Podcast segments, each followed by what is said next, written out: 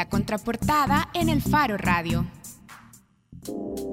Estamos de regreso en el Faro Radio y está con nosotros que recién acaba de regresar de México, Guillermo Esquivel. Hola Guillermo, ¿cómo estás? Hola Karen, ¿qué tal? Bien, Guillermo es integrante de El Cuarteto de Scharberg. Y antes de contarles qué es el Cuarteto de Scharberg y quiénes son el Cuarteto de Scharberg, les tenemos que contar que Guillermo regresa de México justamente de un festival internacional de artes, que de hecho fue la semana pasada en Coahuila, México. Lo dije bien, lo dije bien. Sí, sí, sí. Siempre tengo miedo con estos nombres. Coahuila. Vaya, ahora sí, Guillermo, cuéntanos del cuarteto de Scharberg. Yo les voy a decir cómo se presentan y vos en realidad tendrás que hacer una traducción para quienes nunca han escuchado al cuarteto de Scharberg. Y es que es un cuarteto, obviamente, de cuerdas que se formó en nuestro país en el 2014. Pero que acaban de grabar un disco donde dicen presentan música académica salvadoreña. Así es que esos, esos elementos, empecemos por ahí. ¿Qué es, ¿Qué es la música académica y qué características específicas tiene la música académica salvadoreña además? Cabal. Bueno, gracias primero por la invitación, gracias por esta oportunidad. el cuarteto como tal, como, como tú le dijiste, es un cuarteto de cuerda que es un, de por sí es un ensamble que nace en la música académica tradicional, llámese música clásica, y conforma eh, dos violines, viola y cello. Esa es como la, formación mega, mega conservadora de un cuarteto, eh, que es de los ensambles más tempranos que se conocen en ese tipo de, música de cámara. Entonces, eh, el, cuarteto, digamos que ha sufrido muchos, ha pasado por muchos estilos y actualmente eh, ya, ya no se reserva únicamente a música académica, sino que también se, se ocupa en música popular, en acompañamiento para eh, como grupo de cuerdas para, para otros grupos de otros géneros, como rock, como etcétera. Vaya, pero ustedes, ustedes empezaron, el cuarteto de Sharver empezó difundiendo música académica universal. Así es. Pero han decidido, bueno, decidieron hacer un giro y hacer producciones salvadoreñas. Exacto. Cuando hablamos de música universal es eso, veamos Mozart, Beethoven, etcétera, que es como los grandes maestros. La tradición, como estabas diciendo. Donde, donde se aprende.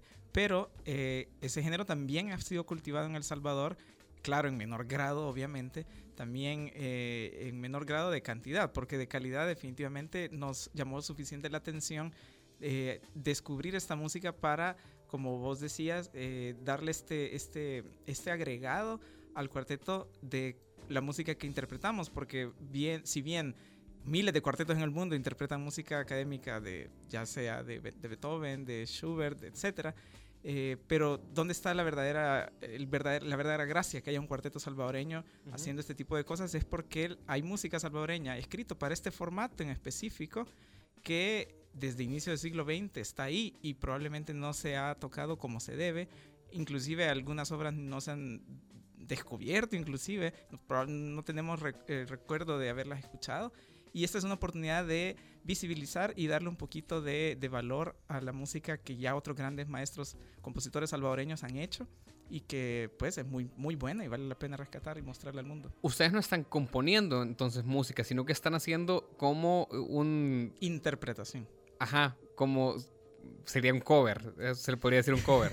Más o menos, es como estamos leyendo la partitura, básicamente. Es decir... En el lenguaje de la música académica se utiliza esa, es que esa palabra no. Ese término, es que lo estoy haciendo, lo que pasa es que... Ajá, para, hacer, para hacer más... Hacer una traducción. Sí, sí claro. Vale, si querés, ese, ese tema te lo puedo explicar bien rápido. La diferencia entre cover e interpretación parte únicamente de la, de la mera estética de donde viene. Es decir, si estamos hablando de música popular, se le llama cover normalmente, pero también se le puede llamar interpretación porque es una reinterpretación de algo que ya existe. Ahora, bien, las partituras, si bien se crearon desde el papel, es necesario tener una interpretación o un medio físico como un instrumento, como un ensamble, etcétera, una orquesta, para saber a qué suena. Entonces vos estás interpretando algo que está escrito y lo estás traduciendo a, a las ondas sonoras, ¿no? Es, decir, la estás difu- difundiendo en el aire.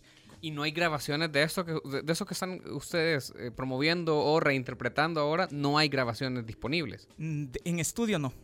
Ese es el, el verdadero primero. truco aquí. O sea, que el chiste de esto es que probablemente haya de algún teléfono ahí, vea en YouTube, de algún concierto de la Sinfónica, no sé qué, de aquí, ¿no? Por lo general. Pero como un trabajo dedicado en estudio, en condiciones controladas, es decir, eh, donde no hay ruido externo, donde se está tratando de llevar la, la depuración del material hasta el máximo punto, entonces eso es lo que estamos haciendo. Ya profesional, digamos. Básicamente. Guillermo, hablemos ahora de las piezas del disco. Entonces, es un recorrido por la producción musical del siglo XX de El Salvador.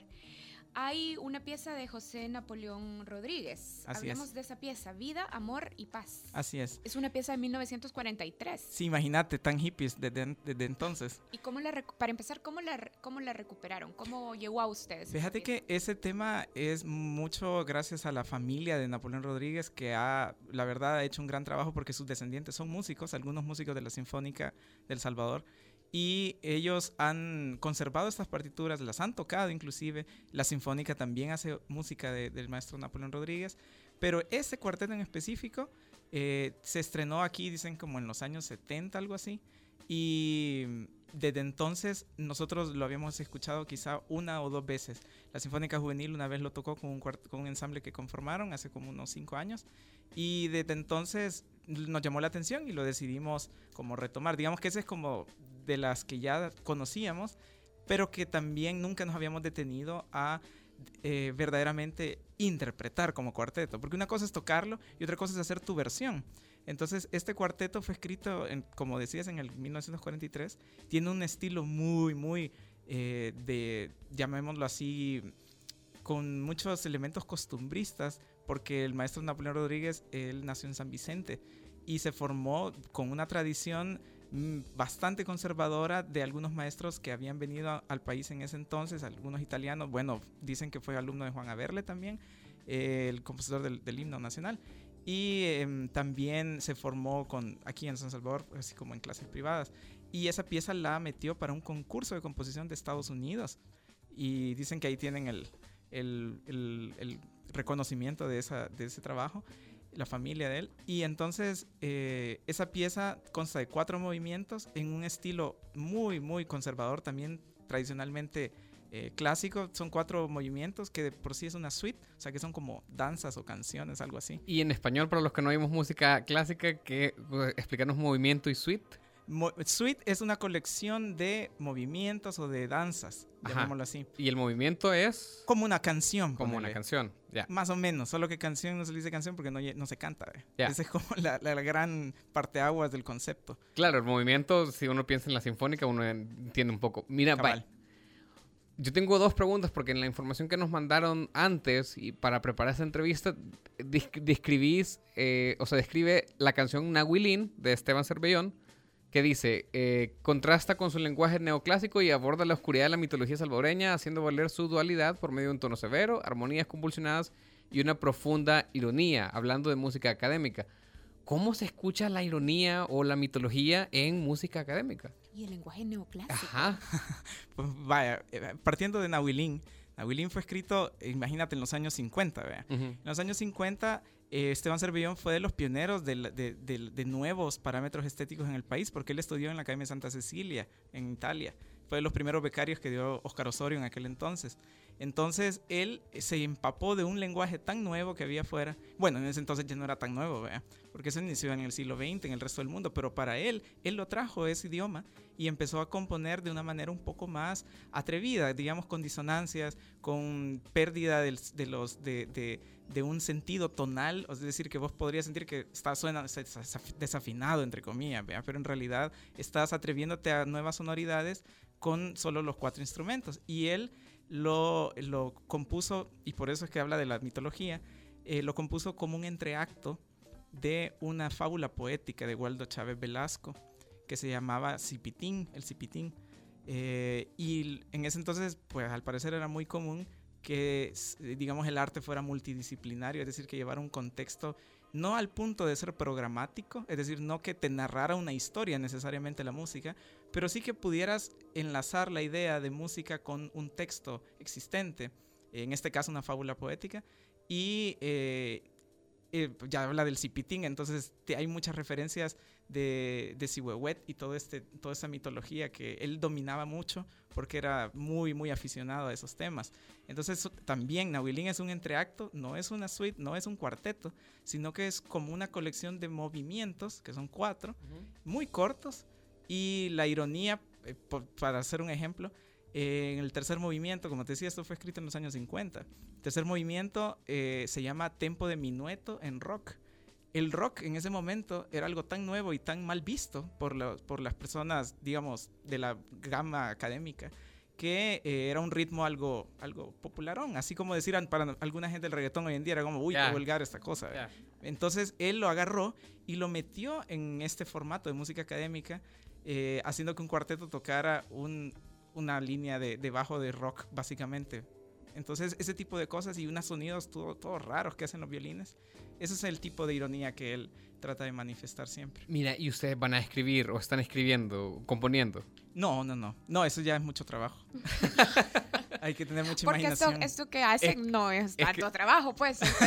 claro, me imagino. Es que o sea, es como decir, a mí me encanta leer, ver si vos podés leer Patria de Fernando Aramburu o algo así, decir, wow, me impacta demasiado, pero vos no podés tomar eso y, decir, ah, bueno, voy a escribir un libro parecido sobre la guerra del Salvador. O sea, así como me encanta leer, probablemente no me encanta tanto porque quizá no soy tan buena escribiendo. Entonces por ahí va la, la idea. Es que me estaba imaginando, no sé, reggaetón sinfónico, algo así para hacer una profunda ironía. Eso sería la máxima ironía, pero funcionara, fíjate, para llevar un mensaje probablemente. Mira, para dejar algo claro. Vaya, pero, pero en esto que, que estás diciendo, ¿cómo en su momento algunas incursiones musicales, algunos géneros musicales eran vistos como no sé, como irreverentes o tomados de menos dentro del escenario de, la música académica, vos sentís, vaya, no sé, esto, el reggaetón en algún momento podría ser llegado a, ser considerado con, con respeto. Bueno, depende. Es decir, todo va, yo creo, dependiendo de la, de la connotación que se le quiera dar y también el, el punto al que se quiera llegar. Si vos lo querés ocupar eh, es decir, si le querés otorgar la función eh, de una narrativa o de un, o de, o de una de un valor estético predeterminado, que vos ya sepas cómo encaja, digamos, el ritmo del reggaetón o, o, los elementos armónicos del reggaetón, que son muy básicos y todo. Pero si vos lo querés ocupar para dejar dicho algo, yo creo que es válido ocupar todos los recursos existentes para poder dar un mensaje. Pero si solo lo querés ocupar porque querés hacerlo sin ningún mayor, eh, no sé, búsqueda intelectual o búsqueda de, estética, entonces probablemente es irrelevante su uso, ¿me entiendes? Si es que lo usas de esa manera. Yo, yo escucharía una canción Maluma feature Vivaldi, pues una cosa así. Hay gente, bueno... La pregunta es si la escucharías de Guillermo Esquivel y Me encantaría, me encantaría. Me encantaría, pero no sé si van a llegar a ese punto. Mira, vaya, hablemos de algo más aterrizado. Dale. ¿Cómo llegan a convencer a alguien de grabar este disco? O sea, ¿cómo hicieron? Pues porque yo no, o sea, no se me ocurre ahorita que haya una, una masa enorme de gente esperando oír música académica, porque, o sea, lo, lo saco de la oferta eh, musical que tiene la mayoría de radios. La mayoría, o sea, vos cambias una radio y casi todo hay reggaetón, pop, lo que sea. No, no, no, no demasiada música clásica o académica.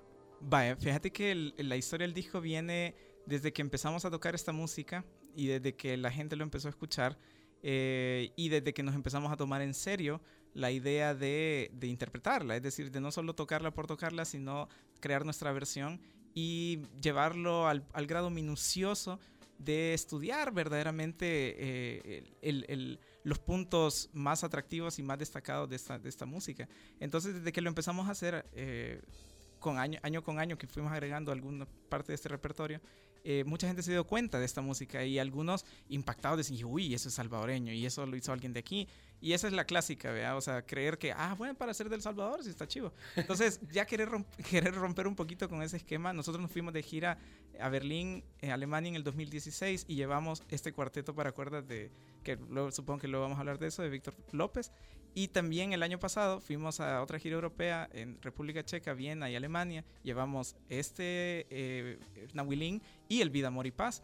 Y la gente, la verdad, para hacer un, ya sea gente del Salvador o ya sea gente del público que escucha música en Viena o en otros lugares de Europa, escuchar esta música no tan solo es algo nuevo, sino es una propuesta musical que es válida, así como cualquier otra propuesta de cualquier otro lado, con una tradición o no, una tradición eh, profunda musical de, de, de, alguna cultura, como decir, si vos escuchás, si viene un cuarteto checo a tocar música de compositores checos, pues todo el mundo los conoce, pero si vos escuchás algo del Salvador, probablemente no porque sepas que no hay nada, sino por el valor mismo que tiene, te incentiva un poco a, a saber más al respecto. O sea, están, o sea, están apuntándole a tener éxito afuera. Nosotros apuntamos a tener a que esto atraiga adentro y afuera. De hecho, nació por el interés de la gente de acá de, tener materializado esto y condensado y, llevado al máximo grado de, depuración como un trabajo de estudio. Fue el doctor Brito del Hospital Diagnóstico que eh, le propusimos el proyecto y él nos decidió apoyar porque ya conocía nuestro trabajo con esta música de antes.